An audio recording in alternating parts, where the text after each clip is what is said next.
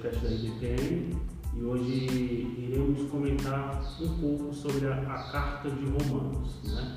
Então, estamos aqui mais uma vez com o nosso irmão Bruno e nosso pastor Carlos André. Olá, boa tarde, bom dia, boa noite, tudo bem? Boa tarde, bom dia, vocês aí, o horário que vocês estão ouvindo, vamos nessa.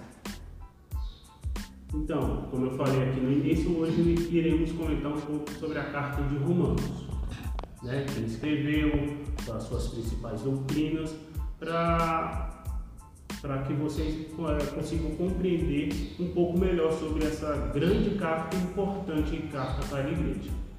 Então eu queria começar com uma pergunta: quem é o autor dessa carta?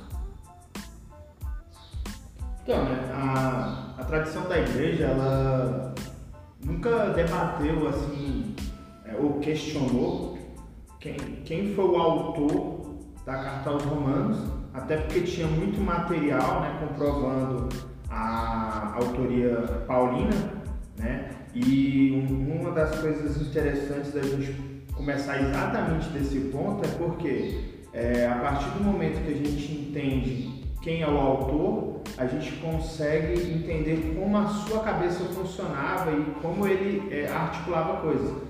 E um, um, uma, uma coisa, mais uma coisa interessante sobre a, a questão da autoria e da aceitação da igreja desde os seus primórdios à, à autoria de Paulo é que o próprio herege Macião, né, cara que era, foi conhecido na igreja como um herege, ele, ele, ele nunca foi uma das poucas é, documentos da igreja que ele nunca questionou, porque ele via que a autoria era, era realmente de Paulo. Então assim, até os hereges, né, até os hereges reconheciam que a autoria da, da carta aos romanos era de Paulo. Então não fica nenhuma dúvida sobre a autoria da, da carta. Né? O senhor tem mais um complemento, pastor Carlos?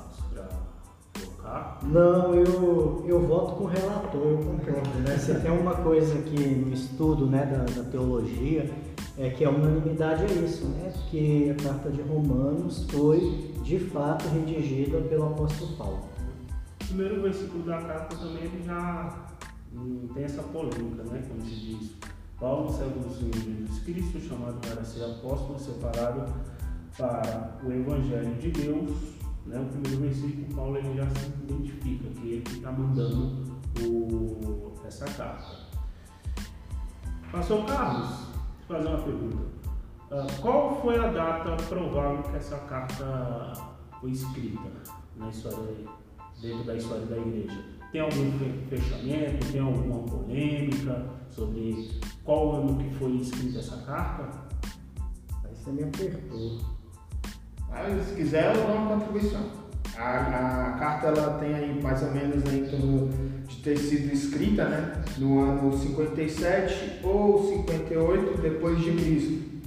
E, portanto, né, é, é a última carta, né, mais uma curiosidade para a gente pensar, é a última carta que Paulo vai escrever antes de ir, né, de ser preso, né, de, de fazer a sua viagem missionária ou, começar a sua, que seria conhecido como quarta quarta viagem missionária de Paulo, né? E que ele acaba sendo preso. E a gente vai discutir um pouco sobre essa questão da, das viagens de Paulo aí bem por cima. E outra coisa, que eu acho que é bom a gente, né, já como a gente está aqui falando da, da autoria, data, a gente deixar bem claro para os irmãos, é que nós, não, nós aqui não nos propomos né, a nos a, é, aprofundar em nenhum tema da, da carta. A gente quer só fazer um, um, um voo panorâmico sobre essa essa grande floresta que é o livro de Romanos. Com isso, incentivar os irmãos a, a, a, a partir daqui desse pequeno esboço que a gente está trazendo aqui, é, com essas curiosidades, se aprofundarem. Né? Não, cabe aqui a gente desgastar todo o conteúdo da casa. E uma, assim, uma, uma questão que corrobora para essa data é, é, que assim, na linha da história, Paulo ele estava encerrando a terceira viagem missionária, né, que é por volta de 56, 57, 58. Né? Então, quando ele já está pensionando, é, fazendo uma nova viagem. Então, assim, há uma série de, de detalhes que é, corroboram para esse período aí, né? Mas, enfim, até 60, antes, depois disso, não. Ok. Antes é, de iniciar a gente entrar dentro das doutrinas, né? Como, como o irmão Bruno falou ali, a gente quer só apenas dar uma pincelada é importante a gente entender compreender o contexto da época, né? Então a gente vai, eu vou fazer uma pergunta para vocês aqui que eu acho muito importante ah, para o desenvolvimento das doutrinas de Paulo, né? Porque Paulo ele estava escrevendo para um povo romano ah, e também a gente sabe que que dentro da igreja de, de Roma tinha tanto o povo romano e tanto o povo judeu. E eu queria fazer uma pergunta para vocês aqui. Quem era o cidadão romano? Quem era o romano naquela época? Quais eram as características uh, daquele, daquele povo romano? Qual era a sua cultura? É, Roma, Roma, Roma é interessante, né? Que Roma ela nasce ali no, não sei nem se é mito ou nada, mas assim, pelo que parece, ela, ela é fundada por dois irmãos, né? À beira do rio Tigres e Inicialmente ela é um reino, depois se torna, no final se torna um império, né, que ficou conhecido como Império Romano.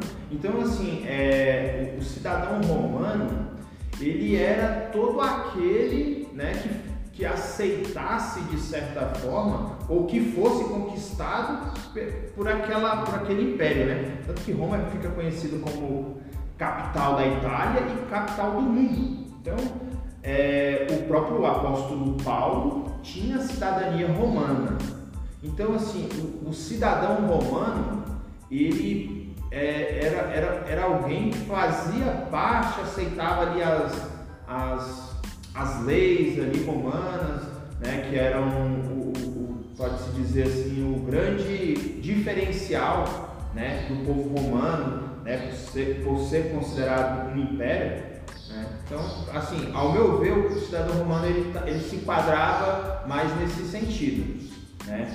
Só que a gente vê uma mudança nesse período já da igreja, é que a igreja, né, é, ela é formada por muitos judeus que moravam em Roma e que provavelmente alguns deles, né, como exemplo o próprio apóstolo Paulo, apesar de não fazer parte da igreja romana, ter cidadania romana. Então, assim, ao meu ver, era, era uma mistura de povos ali que se juntavam naquele, no, no que foi conhecido né, como capital do mundo. E aí um, um outro detalhe, Nielso, Bruno, assim, Roma tinha algo em torno de um milhão, um milhão e meio de, de habitantes. Dessa massa de gente, 40 mil, 40 e poucos mil eram judeus e o resto, como né, o próprio Bruno falou aí, era um aglomerado de gente do mundo inteiro. Né? Roma, na época, era a capital do mundo. Então, assim, Roma tinha é, todas as características de uma cidade cosmopolitana. É como se a gente estivesse hoje falando de São Paulo. É uma cidade moderna, né? Moderna, tempo, né, pastor? Isso, bem moderna, pensamentos modernos, né? Então, assim, é, Paulo, ele quando vai escrever a carta aos Romanos, você percebe que é, de todas as cartas que ele escreve, essa tem uma teologia mais refinada, né? Justamente porque Paulo percebe isso. É, em Roma você tinha pessoas é, influenciadas por diversas culturas, então filosofia muito forte, paganismo muito forte. E assim, ao mesmo tempo que tinha muita cultura concentrada, é, algum, alguns historiadores dizem assim, né, que era o esgoto do mundo. Toda sorte de paganismo, pecaminosidade, estava é, concentrada ali em Roma. Né? Esses povos que vieram de outras nações vinham e traziam consigo as suas práticas, os seus pensamentos, seus pecados, né? Então, assim, em Roma você encontrava de qualquer coisa. Sem querer exagerar, é como se você numa manhã de domingo estivesse caminhando pela Avenida Paulista, lá em São Paulo. Você vê de tudo que você imaginar. Né? Eu imagino que Roma, na época de Paulo, já era assim. Né? Por isso Paulo é tão profundo e tão é, sistemático. sistemático, filosófico. Né? É um livro diferente dos outros por causa é, desse cidadão várias, humano. Há vários tipos de abordagens né, ao mesmo tempo. Ele é duro, ele é filosófico, ele é poético, ele é pragmático. Né? Então, então a gente pode até bater o martelo e dizer que Roma é a primeira grande capital do, do que a gente conhece hoje de mundo. Porque quando a gente pensa em Nova York, né, é um, um, uma capital assim, misturada, né? ou seja, várias culturas.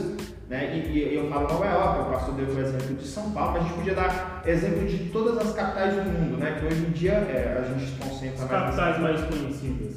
Né? Os grandes centros metropolitanos, eles são conhecidos por essa diversidade de cultura.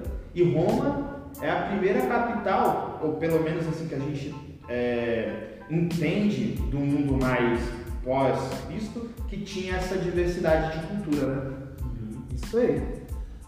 E uma coisa é, intrigante que eu vejo uh, muitas pessoas falam é sobre a fundação da igreja de Roma. Quem fundou essa igreja? Foi Paulo? Não foi Paulo? O que é que, o que, é que, você, o que, que a, os, os estudiosos uh, diz a respeito sobre a fundação da igreja? E aqui a gente começa a ficar um pouco polêmico, né? A polêmica um pouco hoje do, do, do, do estudo é essa. Nem Paulo e nem nenhum dos doze apóstolos fundou a, a igreja de Roma. Eu acho que o grande consenso é não foi Paulo. isso aí a gente tem, é, tem é, certeza, né? Isso, isso é com certeza, né? Até pelo como a carta ao, aos romanos ela é, ela é, é escrita, né? Quando a gente compara as outras cartas de Paulo, Paulo de certa forma tem um, uma intimidade a mais aí, a gente vai falar lá sobre o capítulo 16 de Romanos e tal, mas a carta de Romanos ela não tem essa intimidade que Paulo tinha com os outros, com as suas outras cartas. É, sim, é, é, você falando isso aí, que Romanos 15 e 20 ele fala isso, que ele, Paulo não, não se acostumava a pregar onde tinha outro fundamento, ou seja, onde outro apóstolo já tinha fundado uma igreja. Ele deixava mais para aquele apóstolo específico trabalhar aquela igreja. Ele não tinha esse costume. É, e lá no primeiro capítulo, quando ele escreve lá do desejo de ir até Roma, fica assim meio explícito que não era uma comunidade que ele já tinha estado lá antes, né? Então, é, daí a gente tira essa certeza, não, não foi Paulo e também não foi os apóstolos, né? E a Igreja Católica diz que foi Pedro. Né? Não, Mas... e cabe mencionar a, essa, esse, esse ponto que o senhor falou, porque assim, é, na, não atacando a fé católica, mas no sentido de, de texto bíblico, não tem base bíblica para que a, a igreja tenha sido fundada, a igreja romana tenha sido fundada por Pedro, né? Porque Pedro foi o fundador da igreja, mas a, ele era conhecido até como o apóstolo da, da, circuncisão. da circuncisão, ou seja, Gálatas 2, 9. Fala, fala isso aí numa linguagem que todo mundo entende. O que, que seria isso aí? Ele foi um apóstolo que foi é, separado para os judeus, para os judeus mesmo, de práticas judaicas. Ao contrário, de Paulo, foi separado, que foi separado aos gentios. Então, assim, isso entra em contradição com a palavra de Deus. Então, não é um ataque né, a fundação. Poxa, seria maravilhoso se tivesse sido Pedro que tivesse fundado, né? E não teria motivo de nós desacreditarmos disso, até porque né, é, Pedro foi um, um, dos maiores apóstolos de Cristo, né, no sentido, o povo judeu foi o maior, com certeza. Agora, assim, da, daquelas duas teses mais aceitas, né, acerca da fundação, eu gosto da, da primeira que diz que provavelmente ah, a igreja de Roma tenha sido fundada por judeus, prosélitos, né? Uhum. É, que estavam no dia de Pentecostes e se converteram ali e eles retornam para Roma e lá inicia, né? É, também assim, não temos base bíblica para dizer que foi isso, mas como a gente precisa escolher uma, uma possibilidade, essa para mim é a que eu, eu acho mais interessante. É, essas são, essa, essa que o pastor falou é a tese mais defendida, né? Uhum. Tanto que ela está praticamente aceita, né? é, a mais aceita em quase todas as é, praticamente em toda a academia, na academia é mais aceita essa posição. Só que tem a segunda. A segunda eu vou falar aqui só para se alguém quiser comentar alguma coisa, é a possibilidade é que essa igreja tenha sido estabelecida por cristãos desconhecidos, convertidos pelo ministério de Paulo e missionários de algum centro é, gentílico que havia compreendido plenamente o caráter universal do Evangelho. E aí migraram para Roma, né? E lá fundaram a igreja romana.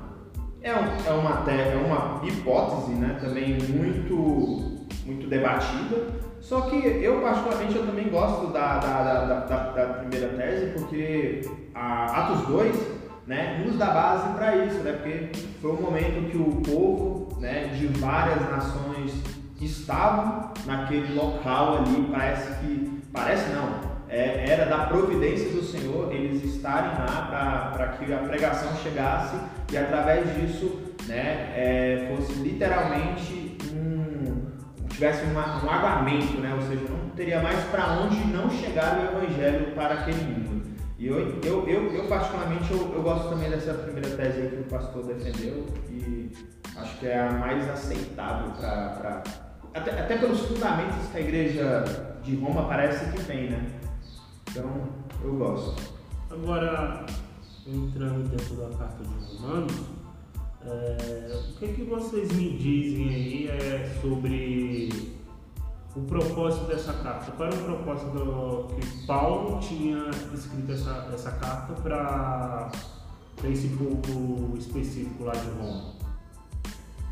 A diferença primordial é que Paulo não está escrevendo uma carta é, como as outras, porque essa não é uma carta doutrinária, né? assim, no sentido de problema. Carta aos Coríntios, a gente consegue é, ver que ela é uma carta de doutrina. Né? Ou seja, havia coisas que o povo de Coríntios estavam fazendo que não poderia mais continuar fazendo por conta da sua profissão de fé. A carta aos Romanos ela tem essa diferenciação. Ela é uma carta que tem é, propósitos missionários, né? ela tem propósitos é, de confirmações da fé, ela tem propósitos de unificação da mensagem do Evangelho, ou seja, Paulo quer trazer né, ali ao debate aquela mesma visão né, do, do, do, dos apóstolos e dos outros, das outras igrejas, para que é, Roma né, entenda o, o, o, como o evangelho é universal. Essa, essa forma, essa estratégia que Paulo faz essa sistematização da carta de Romano, o, poderia ser o motivo da cultura romana? como vocês é, falaram no início, no início aí, que é a cidade de Roma, a cidade de Roma era a capital do mundo, lá encontrar qualquer tipo de, de idolatria. É, pode ser esse motivo que Paulo buscou essa forma de uh, essa forma sistemática, sistemática de, de falar dessa, das doutrinas? Eu acredito que sim, né? pela, pela concepção cultural, intelectual do cidadão romano, eu creio que se Paulo viesse com uma outra abordagem, é, talvez ele tivesse dificuldades, porque assim, eu não sei se vocês pensam desse jeito, mas quando eu leio Romanos, eu tenho sempre a nítida sensação, Paulo começou um assunto, Paulo terminou um assunto.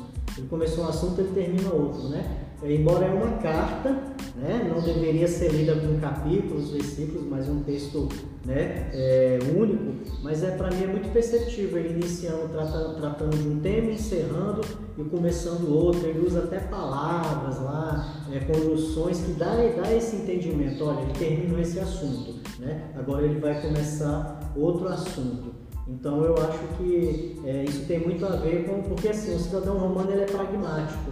Né? É, quer entender isso, leia Marcos. É uma coisa muito, está muito nítida em Marcos, né? Muito claro, muito rápido, muito direto no assunto. E eu acho que Paulo ele levou em consideração isso. Então, embora ele tivesse uma, um conteúdo muito denso para tratar, porque ele, né, nenhum dos motivos dele aí de escrever a carta é compartilhar o Evangelho, né? Mas o Evangelho da graça E ninguém compartilha o Evangelho da Graça sem expor antes a miséria humana. É, eu percebo quando eu leio Romanos, Paulo ele tipo faz tópicos. Isso. Fala sobre pecado. Depois para uma tipo para ele ter argumento, ó, justificação da graça e salvação é por causa desse motivo aqui que eu falei no início. Ele pega assuntos centrais, né? Uhum. Que, é, querendo ou não, resumem, sem ser é, pouco abordado, mas eles resumem coisas que outros apóstolos, né? Tanto a carta de Pedro, ela, é a primeira Pedro, ela, ela é muito extensa para resolver, de certa forma, assuntos bem específicos. Se a gente pega e imagina Pedro escrevendo essa carta aos romanos, seria uma carta de pelo menos 30 páginas, É. de 30 capítulos, né? Enquanto que Romanos é um, um- é um, um livro de 16. E a gente não pode esquecer que do direito romano, né, Uhum. que se estrutura muito nisso, né? Em pontos, pá, pá, tá, tá. Então acho que Paulo ele teve essa sacada de perceber o cidadão romano, né, e escrever de uma forma que é, atraísse, mas não cansasse o seu leitor. Né? Então acho que tem muito disso aí. Então ele fez uma exposição detalhada do Evangelho. É, e o que eu acho interessante é que eu ouvi uma vez uma pregação, se eu não me engano, era do pastor. Esqueci o nome dele, do pastor. Sempre acontece isso. Mas ele, ele, ele detalhava Romanos muito interessante. Ele falava cada assunto de Romanos, se você abre, ele é como se fosse uma página, né, uma pasta zipada. O que é uma pasta zipada? É uma pasta né, que para ter pouco conteúdo, né, tomar pouco espaço no computador, o, o- a pessoa acaba criando esse arquivo e ele imprime ele todo dentro de um arquivo menor, né? E aí quando ele abre aquele arquivo, aí vê o tamanho que tem aquele arquivo, né? Não sei se ficou muito claro, mas a galera da informática mais ou menos entende como Romanos é, é, é extremamente é, profundo, apesar de ser muito sequenciado e, como vocês estão falando, é, tem uma sistematização, né? Ou seja, há uma organização no livro de Romanos. E o pastor comparou né, o livro de Romanos com o livro de Marcos, porque do- os dois autores estão escrevendo com o público romano. Né? Sempre é bom a gente lembrar né, para a, a, a questão do pastor ter falado da, do, do quanto que o romano era pragmático. Né? Então é, é interessante como esses homens, né, tanto Marcos quanto Paulo, eles eram intelectuais capacitados, né? E aí sim capacitados também pelo Espírito Santo para estar é, escrevendo a palavra de Deus, mas no quanto que eles eram é, pessoas do seu tempo, né? E conseguiam de certa forma é, entender que escrever para um romano era de um jeito, escrever para um judeu era um jeito um pouco mais diferenciado. Né? O judeu procurava mais o, a- o cumprimento da- das, das- das promessas, né, das profecias, enquanto que o judeu era esse homem mais da lei, da lógica, da filosofia. Então, tá aí um, um argumento bom de como o romano se desenvolve. Teve tem uma história que uma faculdade americana utiliza a, carta de Romanos para ensinar seus alunos a arte da argumentação, né? Quem estuda direito ele vai entender como é importante ter argumentação, né? Caminhando já para o final, ah, vocês não poderiam me falar um pouco da ênfase dessa carta? O que, que essa carta trabalha? Qual tipo de doutrina que ela trabalha? O que, que ela, ela diz a, a- a respeito às principais doutrinas, né? Porque quando eu leio Romanos, eu vejo que Paulo, ele praticamente ele faz um resumo, um resumo da Bíblia, né? Ele pega lá de Gênesis e vai explicando de uma forma bem resumida e bem compreensível. O que, que vocês é, podem me dizer sobre isso? Que o primeiro ponto é que a carta aos romanos, ela, o primeiro ponto dela assim, é mostrar a unidade da igreja e também a universalidade do pecado. né? Então assim, a igreja, né, por conta do pecado, tanto os judeus quanto os gentios agora, eles dependem né, de um, do Salvador que é Cristo. Então, é, eu entendo que a, o, e aí é particularmente eu, Bruno, eu entendo que o, o livro de Romanos é o livro que mais tem base do, da, da, da, da, proposta de que só existe, só, só através de Cristo a salvação. Então, eu, eu, eu começaria entendendo que esse talvez seja o ponto central, né, entre vários outros, mas esse para mim é o ponto central do, do, de Romanos, né, que é unificar o homem, tanto os gentios quanto os judeus, todos careceram, todos né, necessitam da graça de Deus. É, Romanos 3, né? Romanos 3. É, você falando sobre uh, que a carta de Romanos ela tem esse propósito de mostrar para a humanidade que ela depende de Cristo, Paulo ele utiliza isso muito quando ele faz esses os dois comparativos, né? Entre Cristo e Adão. Até onde Paulo fala, por causa de, de um pecado de um, o pecado entrou no mundo, né? É, relembrando Gênesis 3. E por causa de a morte de um, a salvação, né? Ele fala, vai entrar sobre o tópico justificação pela graça. Seria esse seu ponto? Com certeza, com certeza. E o, e, e o, e o senhor, pastor, o que, é que tem pra gente aí sobre essas enfases? Ah, olha, uma das principais ênfases né, que, que Paulo dá, eu acho que ah, ele se esforça bastante ali para tratar do pecado, né? E ele deixa muito claro lá que o pecado é algo universal, não é algo né, relacionado a esse povo aquele povo, né? Então, Paulo sabe que há no mundo aquela cisão, aquela tensão entre mundo judeu e mundo gentílico, então ele deixa claro, olha, isso atinge os dois da mesma forma. É, Paulo trabalha muito a, a justiça de Deus, né? ele deixa muito claro que Deus está fazendo, Deus fez e vai fazer justiça. E aí ele trabalha a justificação né, da fé, ele deixa muito claro que é outro que promove essa justificação, e é claro, ele coloca ali que né, Jesus Cristo é autor dessa justificação. Eu acho que outra ênfase muito forte no livro de Romanos, questão da soberania de Deus, né? Paulo trabalha muito isso, talvez uma uma crítica, né? Lá em Roma, quem que é o soberano? É o imperador, né? Então Paulo faz questão de tocar nesse, nesse detalhe aí para a igreja, né? E a gente tem que lembrar assim, Paulo está escrevendo uma carta não para o povo romano. Paulo está escrevendo uma carta para o crente romano, né? O membro daquela igreja. Então, né, às vezes a gente faz essa análise generalista e, ah, como assim?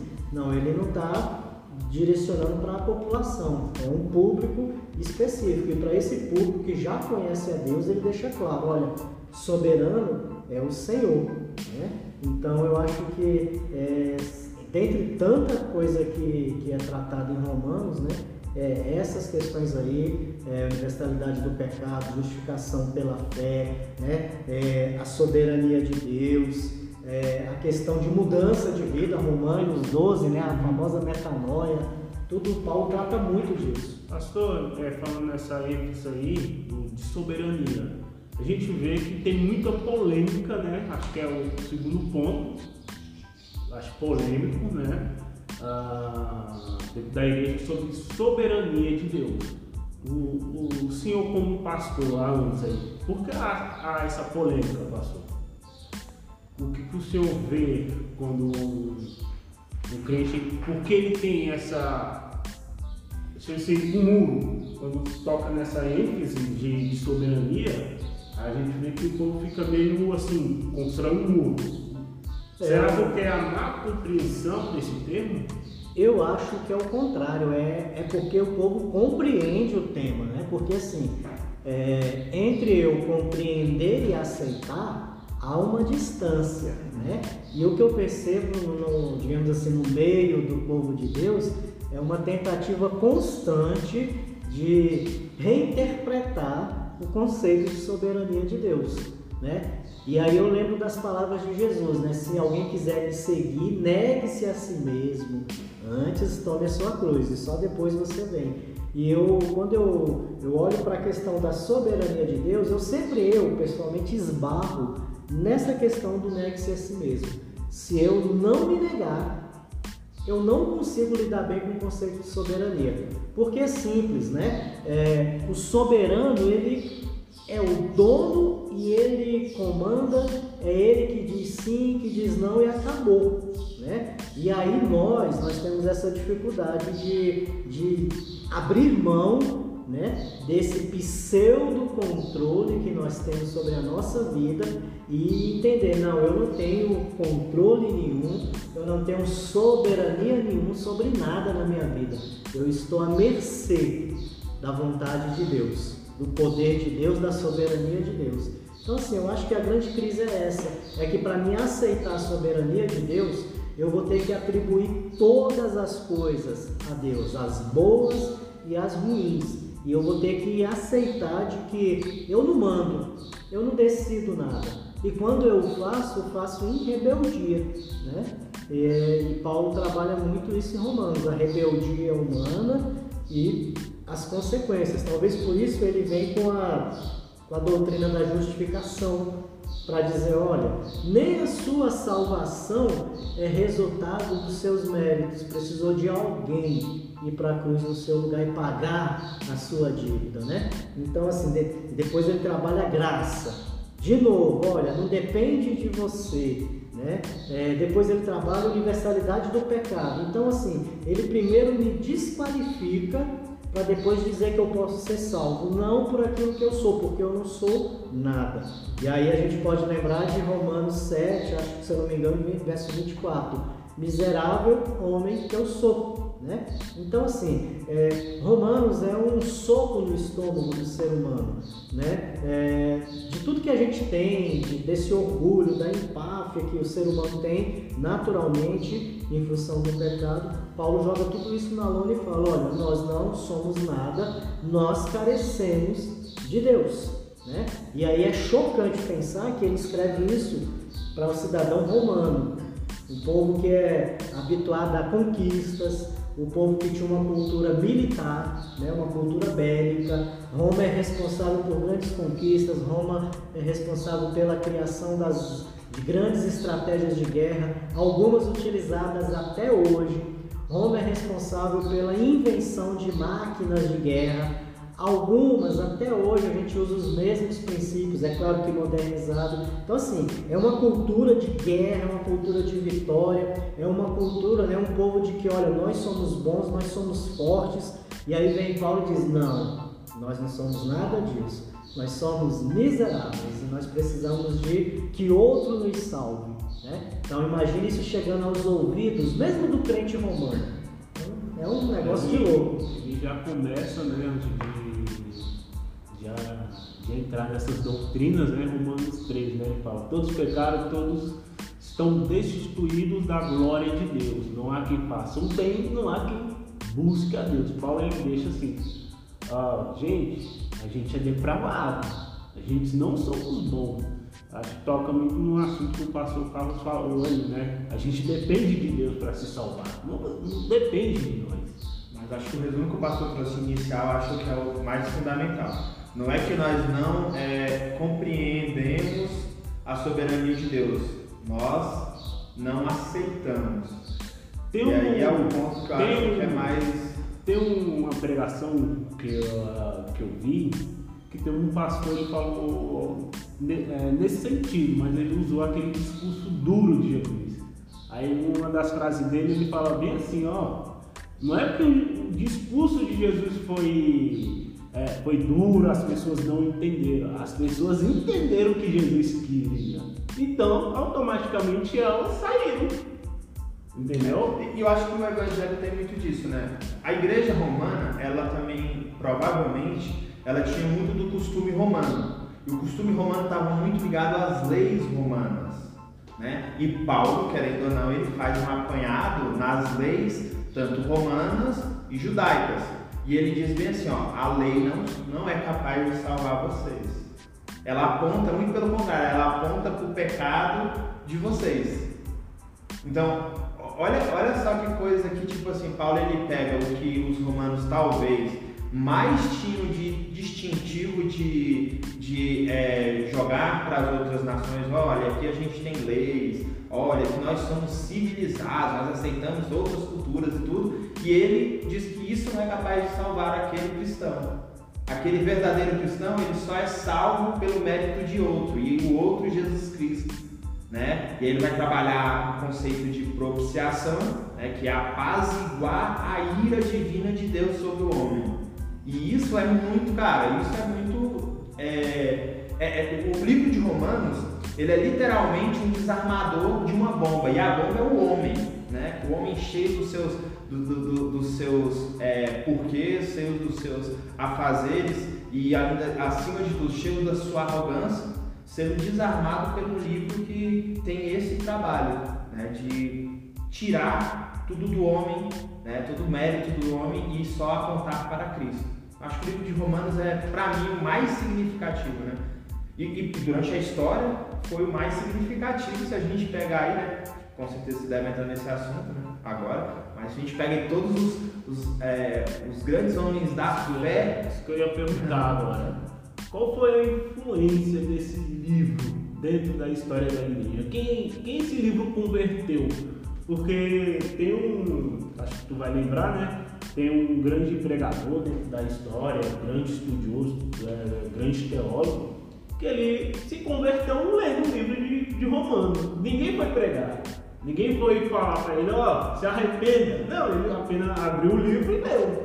É, qual foi a influência aí? Que, que, qual o nome desses grandes. É... O, o pastor Carlos tem até uma história engra, é, engraçada e, e, e, e, também eu achei muito legal, né? Que é a história de Augustinho com uma moça que ele conhecia. E eu vou deixar para o pastor Carlos André contar que ah, era uma moça que se converte do mesmo jeito que Augustinho se converte, né? Augustinho tinha uma mãe cristã, um pai, é, um pai que não era cristão, né, que vem se converter na sua morte, só que Agostinho era um cara que se envolveu com todas as filosofias de Roma, com todas as filosofias, né, é, e religiões também, né, e o, o, nada disso o levava ao Evangelho, nada disso levava ele ao Evangelho. E aí quando ele estagna de todas as religiões, ciências que o mundo podia oferecer, ele se pega lendo o livro de Romanos né? E lendo o livro de Romanos e todas aquelas verdades sendo ditas para ele, ele não consegue e joga fora. E aí ele começa a escutar do outro lado da, do muro uma criancinha brincando, pegas e lês, pegas e lês, que era uma música que talvez circulava na cidade. Quando Agostinho pega e lê o texto, ele pega Romanos 13, 13, se eu não me engano, que converte o coração dele e muda a vida daquele homem, vai se tornar talvez aí o símbolo né, da igreja é, mais conhecido até hoje, né? E é incrível como esse tipo de, de, de, de, de atitude, né? que a gente até condena hoje na igreja, né? A gente pô, abre a Bíblia e, e lê lá. A gente não fala mais isso pro cristão, né? Pô, vai lá e lê a Bíblia, a gente acredita que a Bíblia vai te converter e tudo. Mas olha como Deus trabalhou na, de Agostinho, né? Uma coisa muito emblemática nisso, né? E aí talvez tenha sido o maior influenciador da cristandade a, a, até os dias de hoje. Né? Porque quando a gente pega outros representantes que também foram muito influenciados pelo livro de Romanos, a gente pode citar primeiro Martinho Lutero, né? que após muita agonia no seu coração por conta de não conseguir parar de pecar, né? e o, o ele sendo um monge augustiniano, vai chegar um dia no seu quarto, começa a ler o livro de Romanos e dá lá de frente com Romanos 1, 18, né? E isso vai mudar a vida dele. Daí para frente, tudo na vida dele muda. Podemos citar também o próprio é, Calvino, que é o outro grande representante importante da reforma, da reforma protestante na Suíça.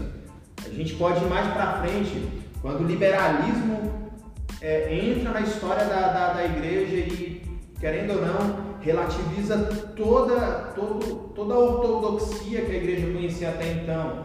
Um, um rapaz que aí a gente pode, é, temos algumas críticas a ele, mas Karl Barth vai escrever um comentário através da leitura de Romanos que vai, por muito, muitos até defendem isso, que salvou a cristandade no século XX né? Vindo aí com todo o seu relativismo, ateísmo, é, o darwinismo, todas essas é, outras filosofias que estavam muito né, é, é é, holofotes nesse momento. Então a gente vê que o livro de Romanos, se a gente pega lá desde os pais da igreja até os nossos dias de hoje, né, eles têm uma importância, tiveram uma importância muito grande na vida de homens né, de Deus homens que foram extremamente importantes para a cristandade e que por algum motivo é, Deus levantou eles lá nesse momento, na leitura desse livro, na, na pregação desse livro e através disso a gente chega aos nossos dias de hoje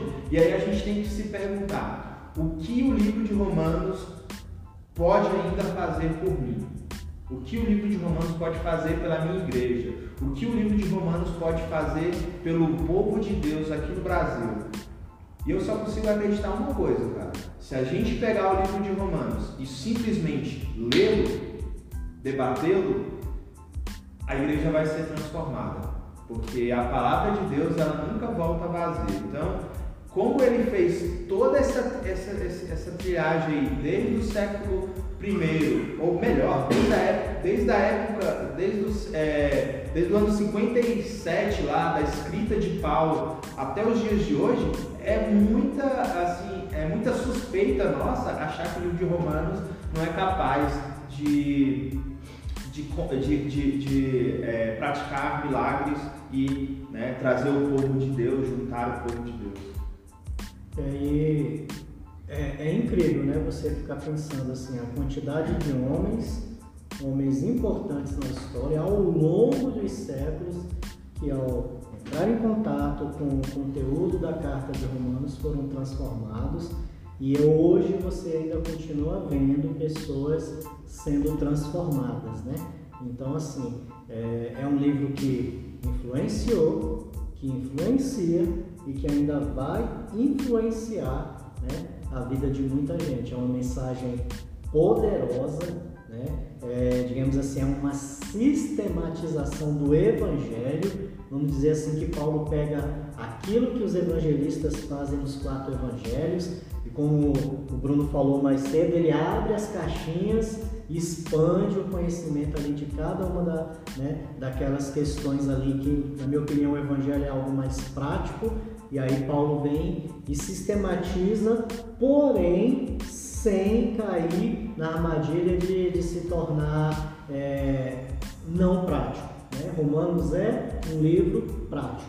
Então, assim, uma experiência muito enriquecedora que eu sugiro aí para quem está nos ouvindo, fazer um estudo indutivo de Romanos. Utilize a metodologia do, do, estudo indutivo no livro de Romanos. Você vai se surpreender, né? Como você vai crescer, como você vai ser é, edificado na, na leitura e no estudo desse livro. É, tudo que você assim, falou, né, sobre a influência, porque esse livro teve impacto, né? Uh, também teve já impacto talvez na vida de vocês, com certeza, e na minha também porque no início da minha conversão, né, eu tinha bastante dificuldade em aceitar certo tipo de doutrina. Por exemplo, soberania de Deus. O que é soberania? Deus é soberano. Então me deparei a, na questão da, do livro de Romanos. Então, Paulo ele é bastante prático, ele é bastante sistemático. Antes de entrar sobre isso, ele explica a depravação é, do homem, ele fala com necessitado, né, reafirmando o que vocês falam aqui, né, falaram, uh, necessitado da graça de Deus, não há quem busque a Deus, Romanos 3, né, quem busque a, a, a, a Deus por, por, suas próprias forças, até então por isso que ele fala que houve a necessidade do próprio Cristo, o próprio Deus vir aqui morrer, né, a gente fala muito o evangelho da cruz, né? A cruz significa isso. É Deus falando bem assim, ele desce e fala, cara, você é incapacitado, você é incompetente. Você tem certeza ah, e você quer conseguir, é, é, conseguir não, fazer das coisas da sua maneira, Romanos 1 e 2, quem já leu sabe o resultado, né? É Deus falando, seja feita a sua vontade, seja feita aí, você quer fazer as coisas do seu jeito, do, do seu jeito, tá bom, faça. Mas vai ter um dia que todos sem exceção irão prestar conta a Deus. E quem não aceitou essas doutrinas, não, quem não se converteu a Deus, a Deus e a sua justiça, não vai ter Cristo, o, o advogado, né? Aquele que está à destra de Deus, à direita de Deus, é, fazendo intercessão por cada um de nós, a sua igreja. Ele não vai ser igual o irmão Bruno falou, não vai, não vai, ter aquele cara para aplacar ira de Deus, não vai ter. Aí aonde? O que o bicho pega. Então assim, você que está aí do outro lado, é, repense, é, leia a Bíblia, como é, é eu falei aqui, se não me engano fui eu, é, ah, basta, basta ler que Deus vai fazer o resto. Não precisa muitas vezes de, ah, de uma pregação, aquela pregação cheio de tópico, bem explicada. Não, basta ler, como Paulo fala em Romanos 10, 17, né? A fé vem de ouvir e ouvir a palavra de Deus. E Deus irá fazer o resto. Amém. Amém? Então, até o próximo podcast e, a, e agradeço a cada um de vocês que estão ouvindo o nosso podcast. Até mais, pessoal. Até a próxima. Até mais. Próxima.